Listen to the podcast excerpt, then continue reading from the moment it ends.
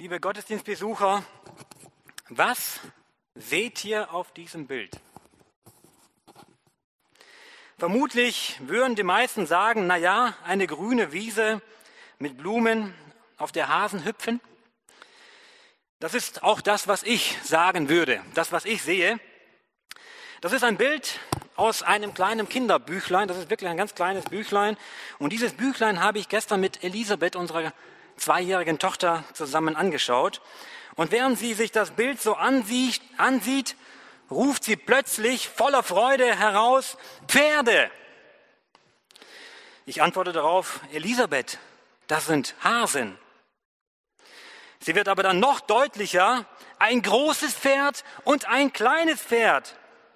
Und zeigte mit ihrem kleinen Finger auf die wirklich sehr, sehr kleinen Pferde. Könnt ihr sie sehen? Ich rahme sie mal hier rot ein. Man muss wissen, dass unsere Tochter Pferde über alles liebt. Und so ging ihr Blick nicht auf die Hasen, die so augenscheinlich vor uns sind, sondern auf die Pferde, die sie so gerne hat, obwohl sie so klein auf diesem Bild sind. Hasen oder Pferde? Ich alleine wähle den Fokus. Liebe Zuhörer, heute soll es mir darum gehen, auf was bzw. wen wir unseren Blick richten. Was haben wir im Blick, wenn morgen wieder die Arbeit oder auch die Schule losgeht? Ist es mein Kalender? Ist es mein Handy? Sind es irgendwelche Aktienkurse oder der Gaspreis? Oder irgendwelche Online-Portale, ich weiß es nicht, ja. Unser heutiger Bibeltext, Psalm 25, lädt uns ein, unseren Gott im Blick zu haben. König David bekennt, wir haben es schon gelesen und gehört, meine Augen sehen stets auf den Herrn. Und so habe ich die Predigt mit den Worten überschrieben, Blicke auf Jesus. David ist in diesem Psalm wie in, einer, in einem getreuen Miniaturbild gezeichnet. Es ist ein bunter Blumenstrauß, wo so ziemlich alles vorkommt. Sein zuversichtlicher Glaube, seine zahlreichen Kämpfe, seine große Missetat, seine bittere Reue samt seinen großen Trübsalen. Alles findet hier im Psalm 25 statt so dass wir dem Mann nach dem Herzen Gottes auch wirklich in, ins Herz hineinsehen können. Die 22 Verse des Psalms beginnen im Grundtext mit dem, Hebrä mit dem Buchstaben des hebräischen Alphabets. Würde David also diesen Psalm mit lateinischen Buchstaben, also mit den Buchstaben, die wir verwenden, schreiben, so würden das am Ende 26 Verse, wären das 26 Verse. König David wählt bei diesem Psalm die Form des alphabetischen Liedes, um das Gedächtnis zu unterstützen. Man kennt das Alphabet, die Buchstaben und so kann man sich dann leichter diese einzelnen Verse merken. König David, ja, er verwendet hier diese Stütze. Das Alphabet dient als Merkhilfe.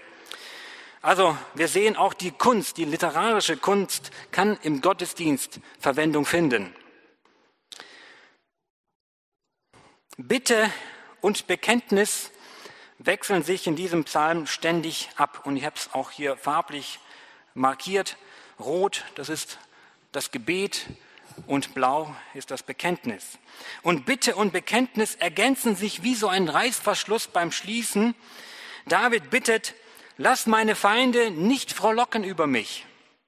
Und er bekennt, keiner wird zu Schanden, der auf dich harrt. Und er bittet weiter, zeige mir deine Wege. Und er bekennt, er wird, er wird ihm den Weg weisen, den er wählen soll. Und schließlich bittet David, gedenke nicht der Sünden meiner Jugend. Und er bekennt, der Herr ist gut und gerecht. Wenn wir genauer darauf achten, was David gebeten und bekannt hat, dann stellen wir fest, David hat seine Gegenwart, seine Vergangenheit und auch seine Zukunft in Gottes Hand gelegt. David blickt nach oben und bittet Gott um Beistand. David blickt zurück und bittet Gott um Vergebung seiner Sünden. Und schließlich bittet David, schaut David nach vorne und bittet Gott um Führung. Ich habe das versucht, halt hier mal mit Pfeilen darzustellen, also die Blickrichtung, mal nach oben, mal nach zurück, mal nach vorne. Diese Blickrichtungen kommen mehrfach vor und zum Teil auch in unterschiedlicher Reihenfolge. Aber es geht los mit dem Blick nach oben. Und diese drei Blickrichtungen sollen auch unsere drei Predigtpunkte heute sein. Beginnen wir mit der ersten Blickrichtung. Blicke nach oben. Gott steht dir bei. Liebe Zuhörer, wenn meine Augen auf den Herrn gerichtet sind, dann sehe ich einen Gott, der mir in der gegenwärtigen Situation beisteht. Was würden wir wohl machen, wenn wir in eine Falle getappt sind und wir uns mit den Füßen in einem Netz verheddert haben? Was würden wir machen? Normalerweise würden wir uns sofort bücken und versuchen, irgendwie wieder aus diesem Schlamassel rauszukommen. Nicht wahr? David versucht das Problem anders zu lösen. Und so heißt es in Vers 15, meine Augen sehen stets auf den Herrn, denn er wird meinen Fuß aus dem Netz ziehen. Statt auf das Netz nach unten zu starren und sofort nach einer praktikablen Lösung zu suchen, schaut David nach oben zum Herrn. David richtet also seine Aufmerksamkeit nicht auf die Sorgen und Ängste, stattdessen richtet er seinen Blick nach oben. David beginnt den Psalm mit den Worten, Vers 1 und 2, nach dir, Herr, verlangt mich, oder manche Übersetzungen sagen auch, zu dir, Herr, erhebe ich meine Seele. Mein Gott, ich hoffe auf dich. Lass mich nicht zu Schanden werden. Und dann ab Vers 15, meine Augen sehen stets auf den Herrn. Wende dich zu mir und sei mir gnädig denn ich bin einsam und elend. Die Angst meines Herzens ist groß. Führe mich aus meinen Nöten. Sieh an meinen, meinen Jammer und mein Elend und vergib mir all meine Sünden. Sieh, wie meiner Feinde so viel sind und zu Unrecht mich hassen. Bewahre meine Seele und errette mich. Lass mich nicht zu Schanden werden, denn ich traue auf dich. David bittet Gott um Beistand.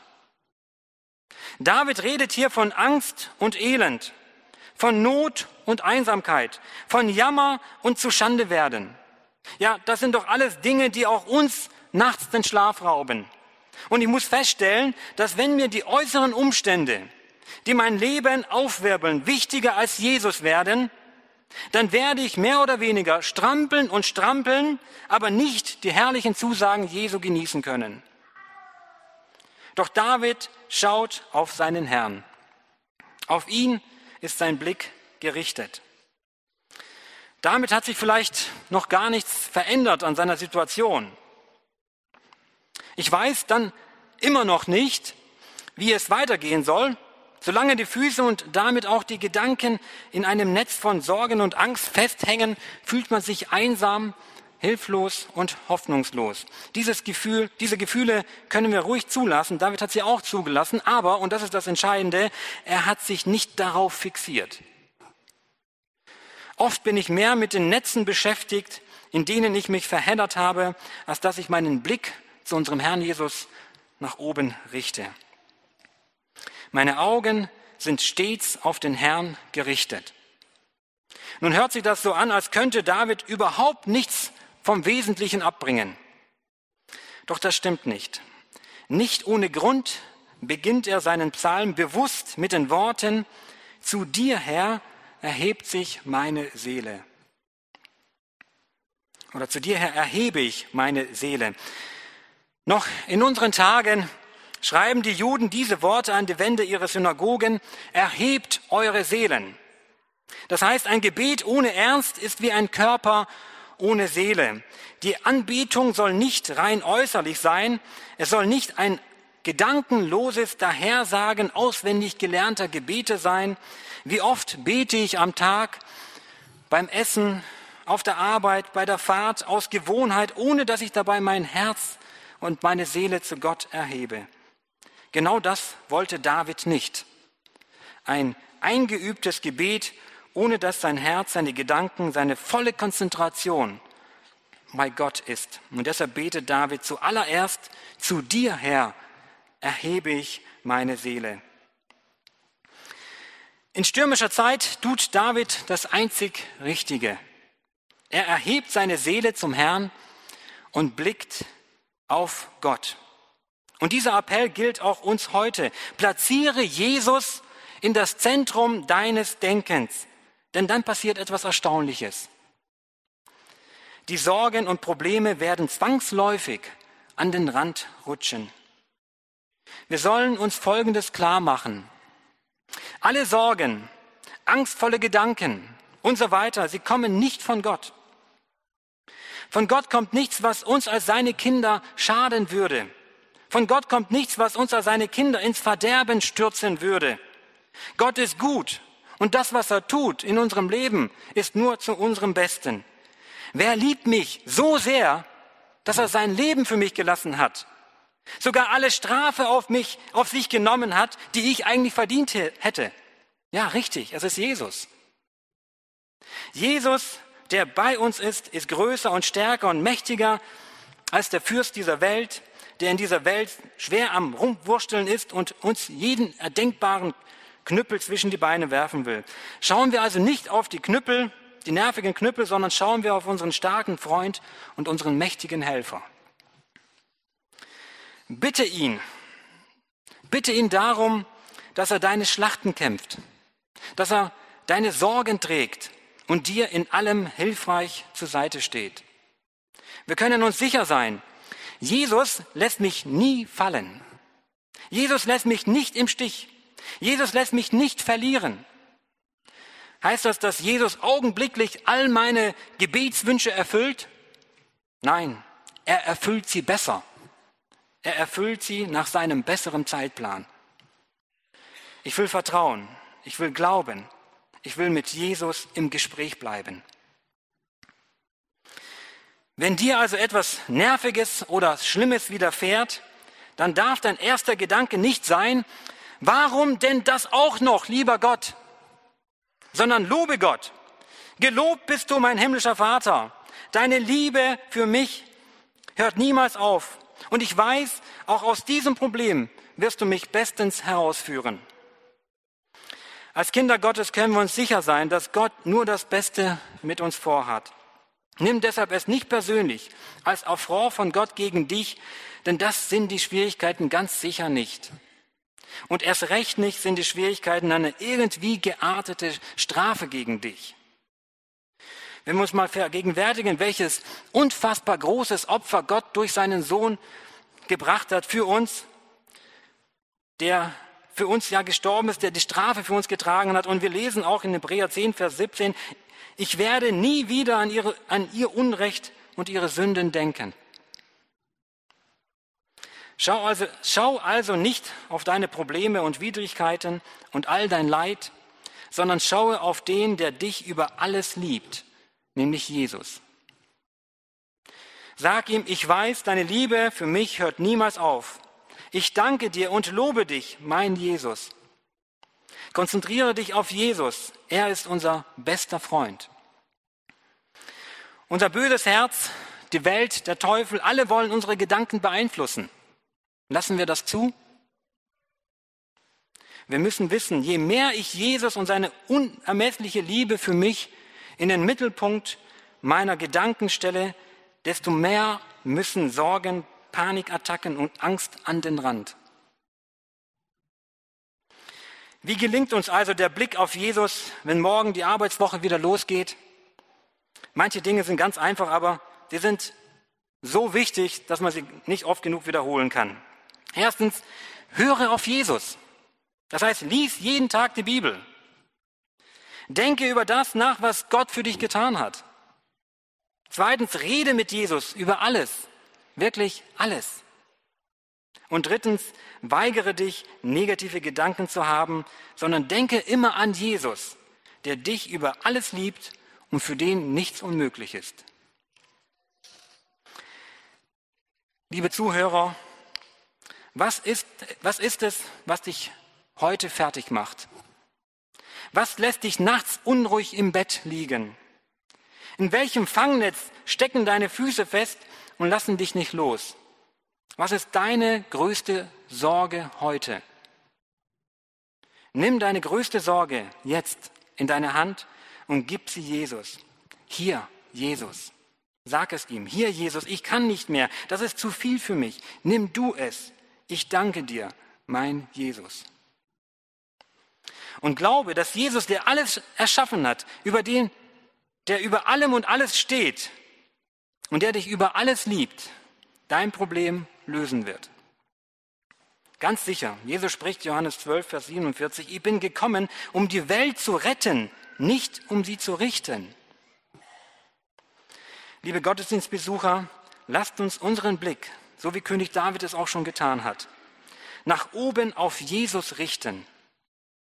Blicke nach oben. Jesus steht dir bei.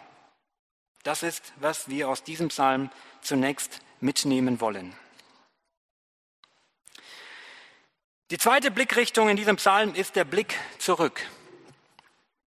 Wenn meine Augen auf den Herrn gerichtet sind, dann geht mein Blick auch zurück. David denkt an die Sünden seiner Jugend.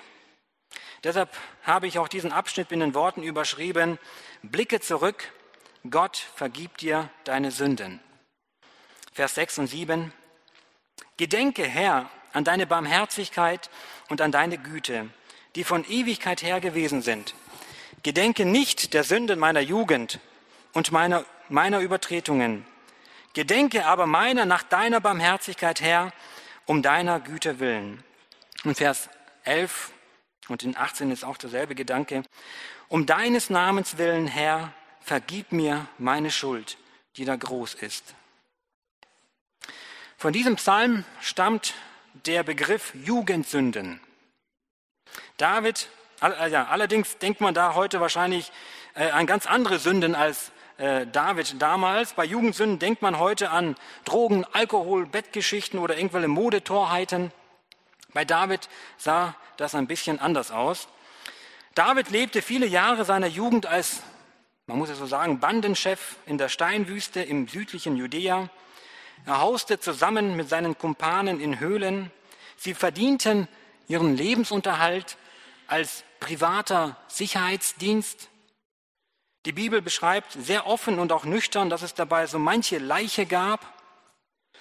Noch im Alter hat David selbstkritisch davon geredet, dass an seinen Händen Blut klebt, von den vielen Kämpfen und Schlachten, in die er verwickelt war.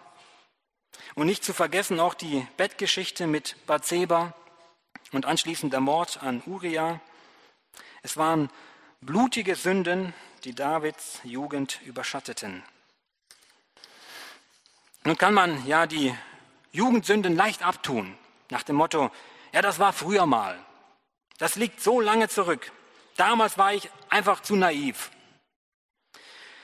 Doch tatsächlich leiden viele Menschen daran, dass sie die Vergangenheit immer wieder einholt. Das sind schmerzhafte Erinnerungen, seelische Wunden, Schuldgefühle, die man einfach nicht los wird. Viele versuchen diese Dinge zu verdrängen. Auch die Bitte von David hört sich fast so an, als würde er am liebsten vergessen wollen. Denke nicht an meine Vergehen, betet er. David wünscht sich, wünscht sich also, dass Gott ihn nicht auf seine Vergangenheit festlegt, sondern ihn gnädig ansieht. Wenn ich mir selbst nicht mehr vergeben kann, was ich getan habe, Gott kann es, um seiner Güte willen. David bittet, um deines Namens willen, Herr, vergib mir meine Schuld, denn sie ist groß. David ist sich also seiner Schuld durchaus bewusst und er weiß, dass er Vergebung braucht. Vergebung ist immer besser als der Versuch, etwas zu verdrängen. Das gilt auch für diejenigen, die Opfer von Schuld und Sünde geworden sind. Ich frage mich, wie es wohl Bathseba ergangen sein mag. Vielleicht hat sich ja an dir jemand versündigt. Vielleicht möchtest du daran lieber gar nicht mehr denken. Das, sind, das ist menschlich gesehen nachvollziehbar. Doch besser ist es, sich mit seiner Lebensgeschichte zu versöhnen und auch denen zu vergeben, die an einem selbst schuldig geworden sind. Solange das nicht geschieht, werde ich unbarmherzig sein mit anderen und auch mit mir selbst. Darum ist es wichtig, daran zu denken, wie oft Gott mir schon meine Schuld vergeben hat und wie oft er mir schon Gnade erwiesen hat.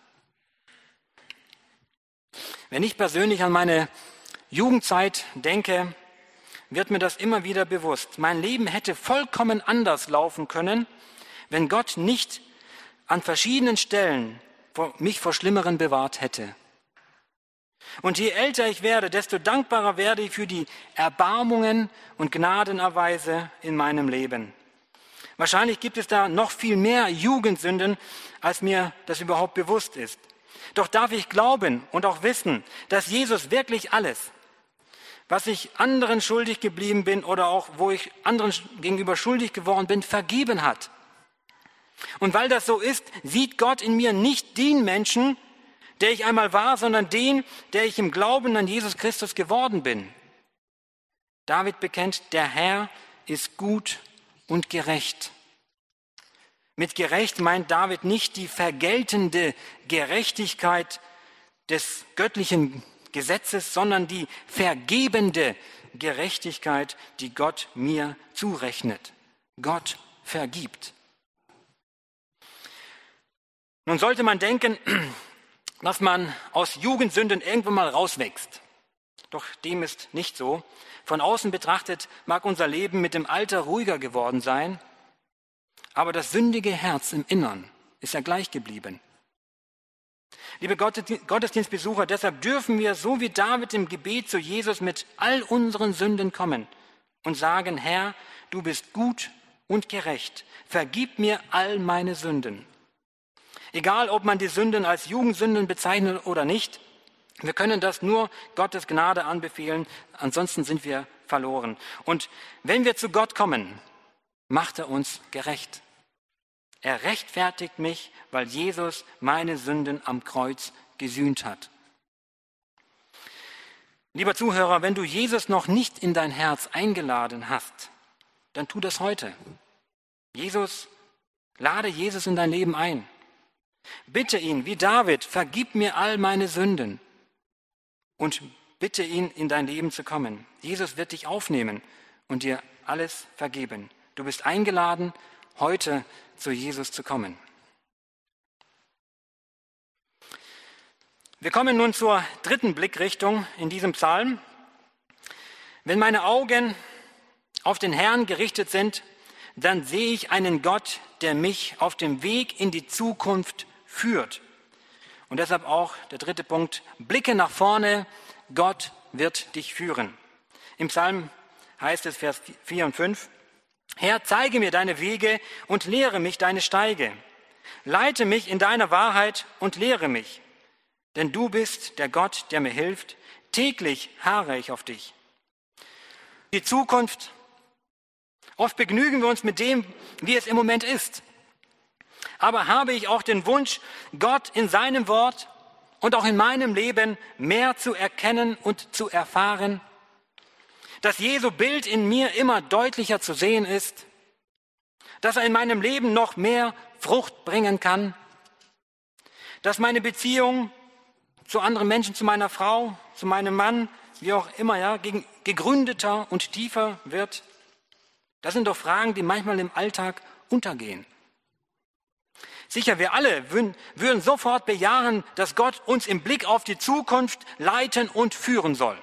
Würden wir sofort sagen, ja klar, natürlich. Doch wie sieht das in der Praxis aus? Wir haben uns eingerichtet. Wir sind zufrieden, so wie es ist. Wir glauben zu wissen, wo es lang geht. Wir bitten darum, dass Gott uns auf unserem Lebensweg begleiten möge. Ja, doch das ist etwas ganz anderes, als zu bitten, leite mich in deiner Wahrheit. Vielleicht hat Gott mit dir etwas ganz anderes vor, als ich denke. Könnte es sein, dass seine Wahrheit eine andere ist als meine? Die Wahrheit könnte sein, dass dir deine Jugendsünden noch immer schwer zu schaffen machen. Die Wahrheit könnte auch sein, dass du schon seit längerem mit der Lüge lebst, dass sich ja sowieso nichts mehr in deinem Leben ändern wird. Die Wahrheit könnte sein, dass meine Sorge und Fürsorge sich nur noch um dieses Leben hier auf der Erde dreht, aber ich den Blick für Gott und die Ewigkeit nicht mehr habe. Wenn das die Wahrheit ist, dann möchte Gott dich seine Wahrheit heute lehren. Wir müssen wirklich aufpassen, von wem wir uns leiten und lehren lassen. Denn man kann sich auch sehr schnell verleiten lassen. Der ehemalige Google-Chef Eric Schmidt sagte einmal in einem Interview, ich glaube, die meisten Leute wollen nicht nur, dass Google ihre Fragen beantwortet, sie wollen vielmehr, dass Google ihnen sagt, was sie als nächstes tun sollen. Ob Google, Facebook, YouTube, Instagram oder Fernsehen, überall wird uns suggeriert, was wir brauchen, was richtig ist, was wir zu tun haben und wie ich auch zu leben habe. Das ist der Lauf, das ist der Geist dieser Welt. Und die Bibel sagt ganz deutlich, dass wir aus diesen Festungen befreit werden müssen, um die Wahrheit Gottes aufnehmen zu können. Darum erscheint es mir umso wichtiger, sich dem Geist dieser Welt zu entziehen, um in aller Stille Gottes Wort zu lesen und im Gebet nach Antworten zu suchen. Doch Hand aufs Herz, wie oft fragen wir lieber Google, wie wir zum Beispiel eine glückliche Beziehung führen können, wie wir unser Geld anlegen sollen, wie wir Probleme lösen sollen, als dass wir die Bibel aufschlagen und hier nach Antworten suchen. Das ist manchmal mühsam, in der Bibel zu forschen, aber das ist die Wahrheit. Sie ist die Wahrheit. Seit einiger Zeit taucht in den Zeitungen und anderswo immer wieder ein Wort auf, Lebensentwurf. Ich, hab, ja, ich entwerfe mein Leben wie ein Architekt ein Haus entwirft, zeichne die Pläne und verwirkliche sie. Ein Haus ganz auf meinen Geschmack abgestimmt. Eine Unzahl von Lebensentwürfen gibt es heute.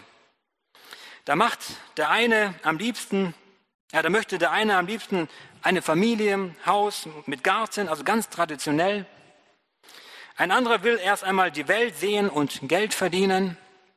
Ein dritter lässt einfach alles auf sich zukommen.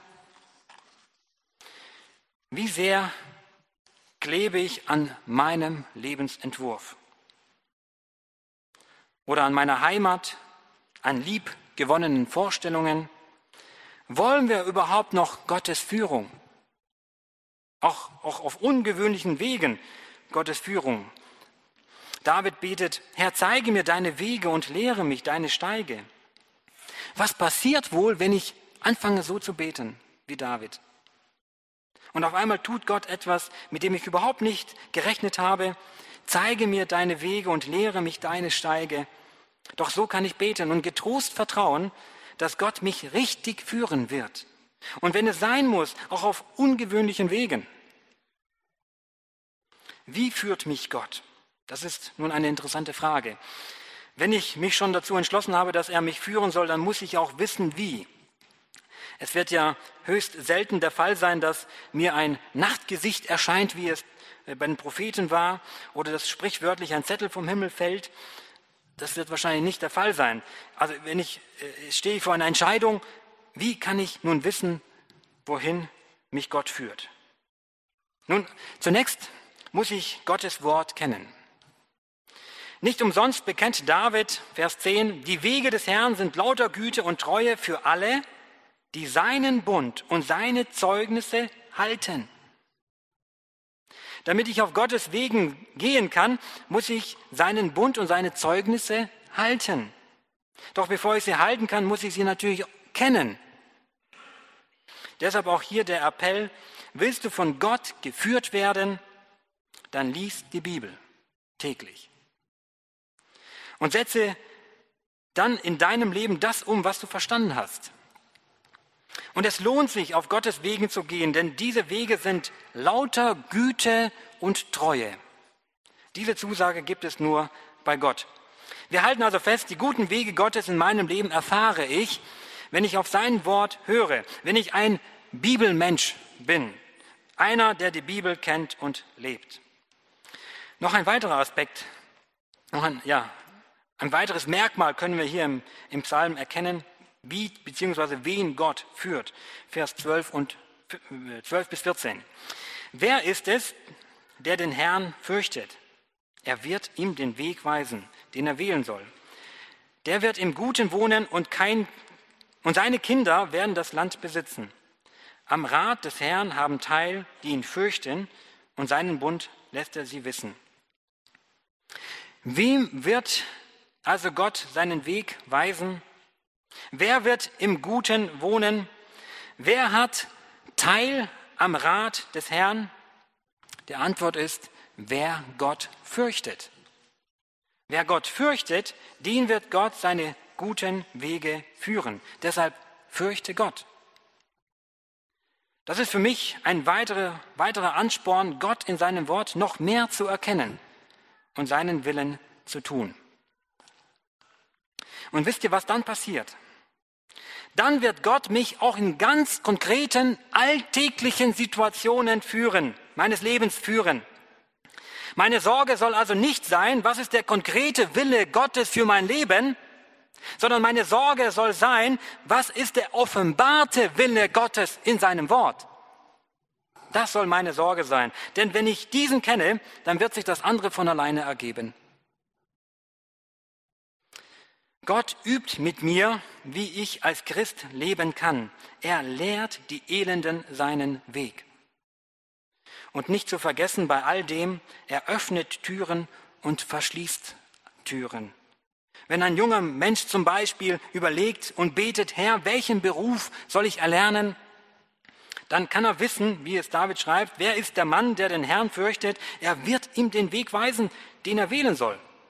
Dann kann, ich kann mich dann getrost ja, ich kann dann getrost suchen und wenn ich gefunden habe, dann kann ich mich getrost auch auf diese Stelle bewerben. Wenn es sein soll, werde ich den Ausbildungsplatz bekommen und wenn nicht, dann wird Gott für mich etwas anderes bereithalten. Blicken wir deshalb mutig nach vorne. Jesus wird uns führen. Liebe Gottesdienstbesucher, ich will zum Schluss kommen. Ich will uns Mut machen, unseren Blick stets auf Jesus zu richten. Ja, die Fangnetze sind da, in welchen sich unseren, unsere Füße manchmal verheddern. Bei David waren sie auch da. Aber David tat etwas Entscheidendes. Er blickte auf seinen Herrn. Liebe Zuhörer, es liegt allein in unserer Entscheidung, ob wir nach unten schauen auf die Netze oder ob ich nach oben schaue zu unserem Herrn Jesus Christus. Entscheiden wir uns auf Jesus zu schauen. Jeden Tag, zu allen Zeitpunkten, wenn uns die Probleme und der alltägliche Wahnsinn über den Kopf wächst, Jesus ist da. Er steht uns bei. Wenn wir mit Schuld beladen sind, Jesus vergibt sie und reinigt uns. Wenn wir nicht mehr weiter wissen, wie es weitergehen soll, Jesus will uns in seiner, in seiner Wahrheit leiten und den guten Weg führen. Gott segne uns darin, dass wir unseren Blick stets auf den Herrn gerichtet haben. Amen. Ich würde noch beten und ich bitte euch dazu aufzustehen. Herr Jesus, wir danken dir von ganzem Herzen für dein Wort und wir danken dir, dass wir dich in deinem Wort erkennen dürfen, wie du bist. Und du bist gnädig und barmherzig und du nimmst uns an, vergibst uns unsere Schuld, nimmst uns an als deine Kinder. Vielen Dank dafür, Herr Jesus. Und wir wollen immer zu dir kommen, um ja, auch, dass du uns führst und leitest, dass du uns deine Wege und uns in deiner Wahrheit leitest und dass wir immer auf dich blicken. Schenk, dass wir als Gemeinde das auch, ja auch tun, dass wir auf dich blicken und nicht auf die Netze und nach unten blicken, sondern auf dich und ja, deine große Liebe auch bei uns in den Mittelpunkt unseres Lebens stellen, auch unseres Denkens und dich loben und preisen. Amen.